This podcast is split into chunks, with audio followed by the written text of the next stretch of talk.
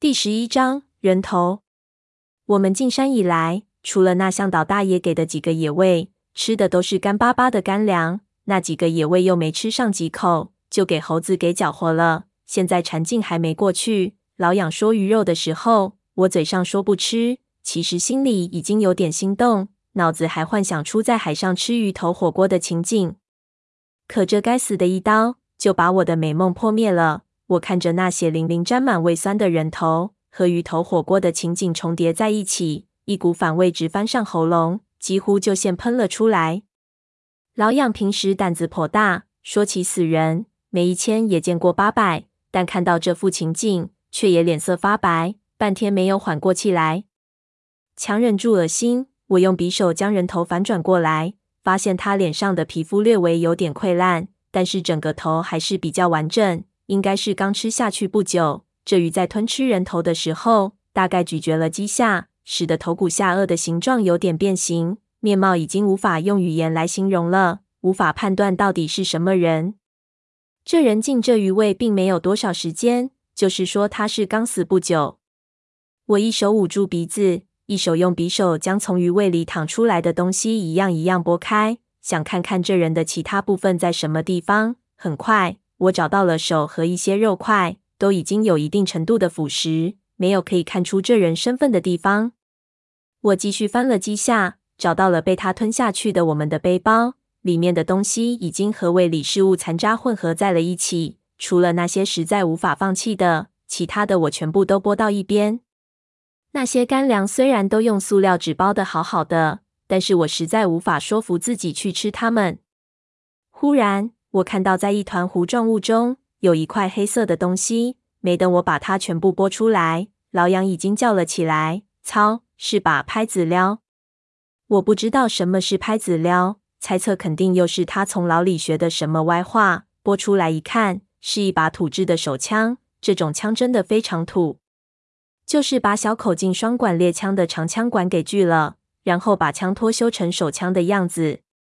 有两个枪管。能打两次，但是不能自己退弹壳，得像装子弹一样将空弹壳拿出来。所以用来打那些没有攻击力的小野兽还行，要是碰上大型野兽，一枪没打死的话，等你上完子弹开第二枪，脖子早就被咬断了。另外，这枪近距离威力惊人，但是如果超过二十米，就连狗都打不死，其实用性和正式手枪根本不能比。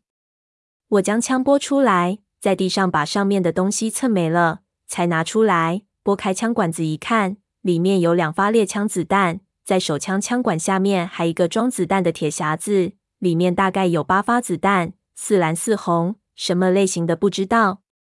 这人可能是来山里偷猎的，偶然发现了这洞，想进来看看，结果喂了鱼了。这枪可能是鱼撕咬人肉的时候一起吞下去的，人倒霉就是这样。谁能想到这地方会有条这么大的食肉鱼？枪是好东西，紧急时候可以用来保命，只是子弹太少了。老杨把我们那些装备掏出来后，又在鱼胃里捣鼓了几下，但是却没有更多的发现。我看了看鱼的身上，只见除了我们造成的那几个伤口外，另外还有一些细小的弹孔。这鱼在袭击我们前已经受了伤，只不过它中的是铁砂弹，杀伤力太小。并没有致命。老养看这鱼觉得奇怪，问我道：“老吴，你说这地方怎么会有这种杀人鱼？会不会是有人养在这里的？”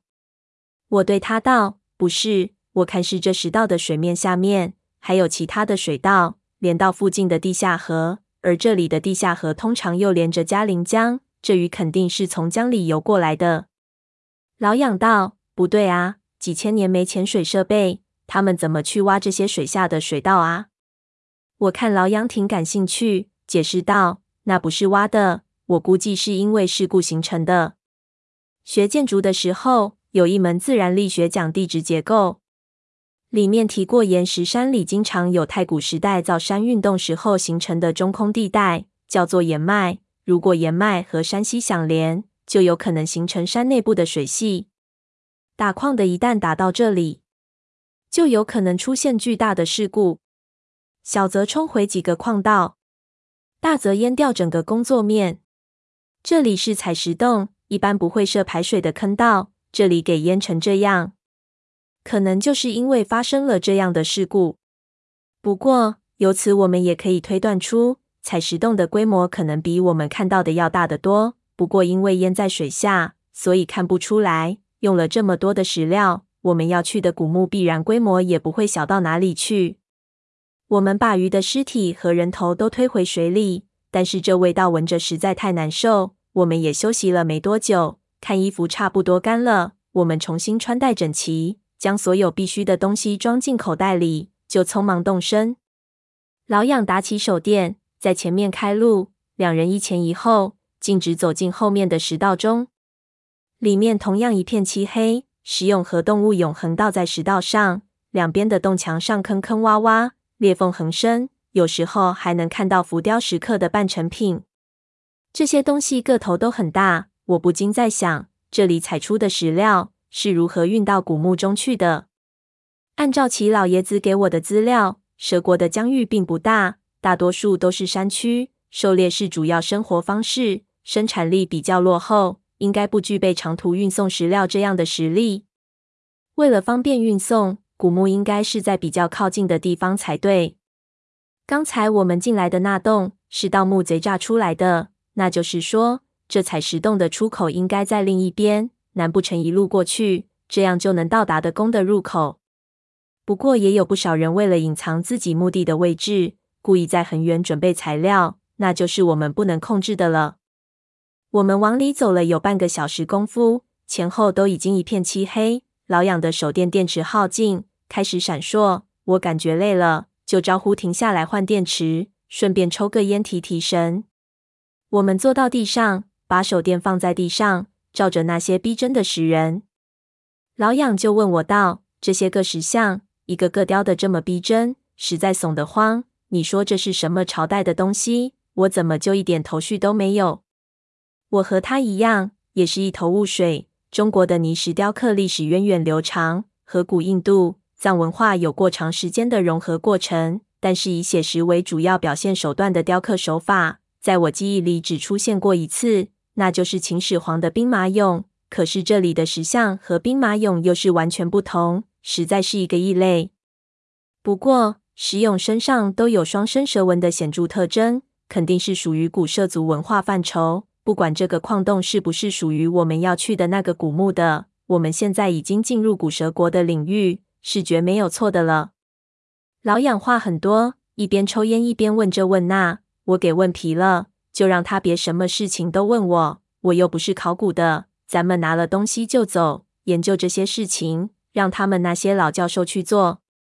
换好电池，没走几步，前面出现了手电光线的反射，似乎是到底了。我们跑上前去，果然，前面是一面石壁，石道的尽头是一个不大的石室，里面倒着不少破碎的无头石人俑，四周有石灯。石室的中间放着一只石棺，石棺很大，棺盖上面的雕着一条双生蛇，两条蛇身分别缠绕住棺材的两边，雕刻得非常精致。但是蛇尾巴的地方明显还没有完成，只雕出了一个大概。手电照上去。棺材的石料显现出凝脂一样半透明的白色，棺盖没有合上，露出了一条手臂粗细的缝。整个棺材放在棺床上，四周再没有任何的东西，看来是一个陪葬棺，可能是入殓的时候多余出来的，或者雕刻来备用的，给废弃在这里。怎么这条石道这么长，只通到这地方？我纳闷起来，不可能啊，这里明显是一个堆次品的地方。没有出口，那这石道两头都是封闭的。难道运输石料的道路是在刚才通过的水道水位以下？或者说是这个石室里有密道？如果入口在水下，那可就糟糕了。我心里暗道。这个石室里没有什么，没有什么奇怪的东西后，我和老养四处看了看，最后围到了那石棺的一边。老养第一次见棺材，很稀奇，围着转了两圈。问我里面会不会有粽子？我想也没想到，不会，没听说过先入殓再雕棺材的，这应该是空棺。老杨把眼睛凑到棺材盖的缝隙处，用手电照了照，道：“但是里面好像装了是什么东西？”不信你过来看。我走到他一边，远远的一看，果然从棺材的缝隙里看下去，有一个黑色的影子躺在里面。可是是什么，还真看出来。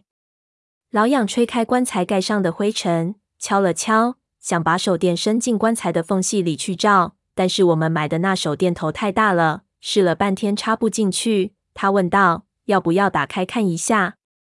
我心里感觉有点异样。以前开棺材的时候，边上总有几个老手，这一次就我一个人，没什么自信，摇头。这事情不对劲，我感觉不好，别贸然打开。